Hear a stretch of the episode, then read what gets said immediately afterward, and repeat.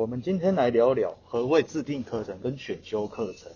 当然，我们在传统的知识化教学的时候，都是传统式的填鸭式教学，老师安排什么课程，我们就必须去就读什么样的课程。当然，我们的思维上就会做局限住，就像我们从国小、国中、高中，甚至是大学，全部都是依照教育部的课纲去做是知识的调配。与国外的差异是什么？国外的差异在于说，他们有所谓的制定课程与潜在课程。他们潜在课程可以运用学生自己的时间与团队的时间，甚至是社团的时间，可以自由安排调配自己的时间。除了校定课程以外，他们可以安排自己所谓的自习活动。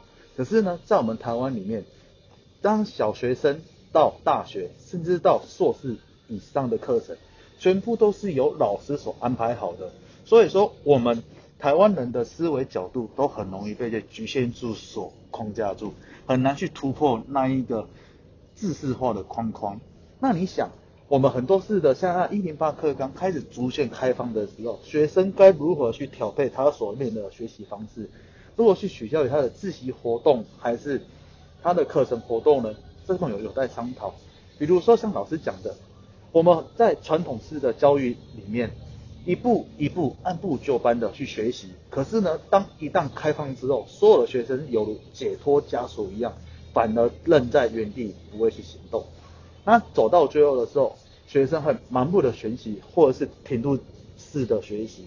那我们从此而论，说现在台湾的教育是否改革突破，还是从小就要训练是一些框架式以外的发展呢？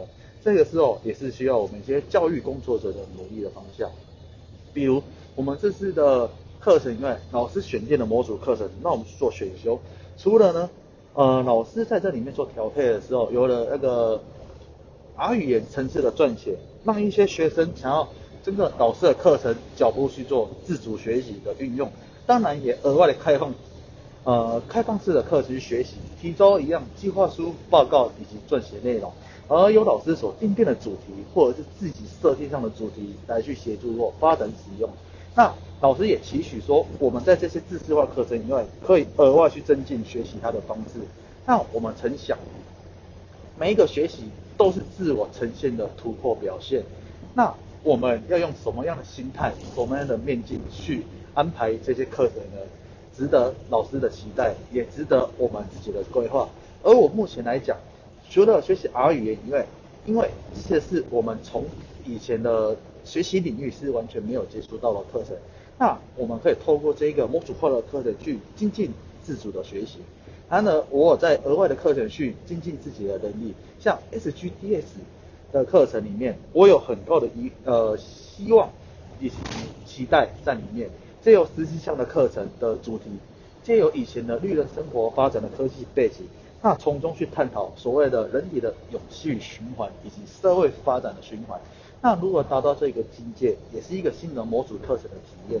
或许每一个课程它的目标方向并不一致，但是唯一一致的就是，如果让我们去做反思、探讨、学习以及探索的机会。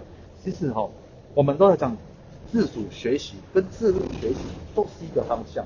那我们去如何安排到自己的学习环境，取决于自己的心态。每个人都在曾想，如果每个事情都按部就班安排好，不是更好吗？可是呢，这些沿途上的风景只是一些知识化的，有如搭乘火车沿路到下一站一个停顿点，一样的风景，一样的地点，一样的轨迹，可是每个人所体悟到的心境是不一样的。